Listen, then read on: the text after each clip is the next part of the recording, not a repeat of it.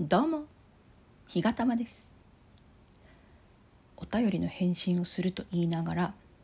すっかり止まってしまっていて本当に申し訳ありません。そこで早速お便りの返信をしたいところではあるのですけれどもそれにも増してどうしても喋りたいことが出てきてしまいました。それは何かというと私が住んでいるろくでもない賃貸マンションのことであります。つい5日ぐらい前ですかね。あのインスタに写真を1枚上げておりまして、えー、それがですねここのあのお掃除の、まあ、管理人さんだと思うんですけどあの玄関周りを水でねこう掃き掃除掃き掃除して水でこうブラシかけてくれるんだと思うんですけどそのホースの収納具合がひどいんですよ。どうひどいかっていうのはあのインスタのね URL を貼り付けておきますので是非見ていただければと思うんですけど、まあ、そんな中うちの管理会社さんから「ご入居者様ん？ご入居者各位」という1枚の紙切れがですね、えー各ポストに入れられておりまして是非ともそれを皆様にご紹介したいと思うので読ませていただきます。令和3年11月吉日ご入居者各位。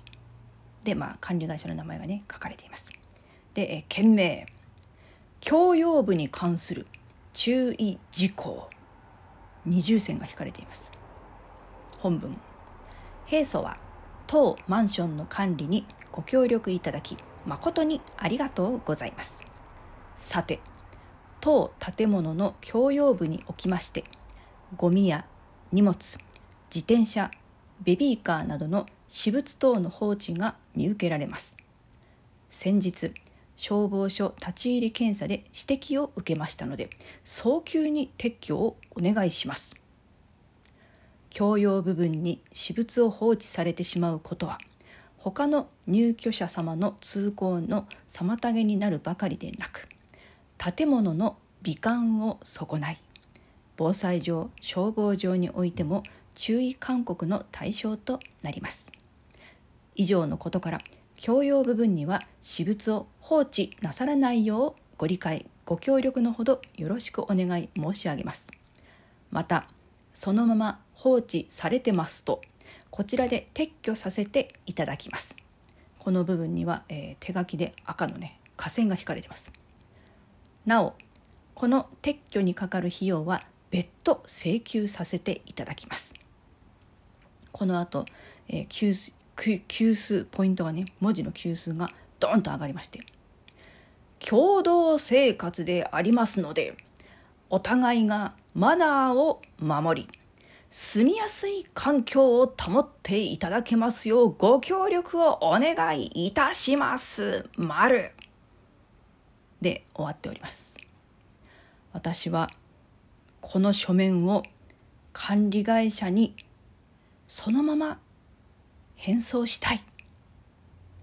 特にこの中の以上のことから教養部分には私物を放置なさらないようご理解ご協力のほどよろしくお願い申し上げます。っていう部分と、えー、建物の美観を損ない。っていうところにねあの蛍光マーカーを引きたいなって思ってます。えー、私が何のことをねこんなに声を大にして言っているのか。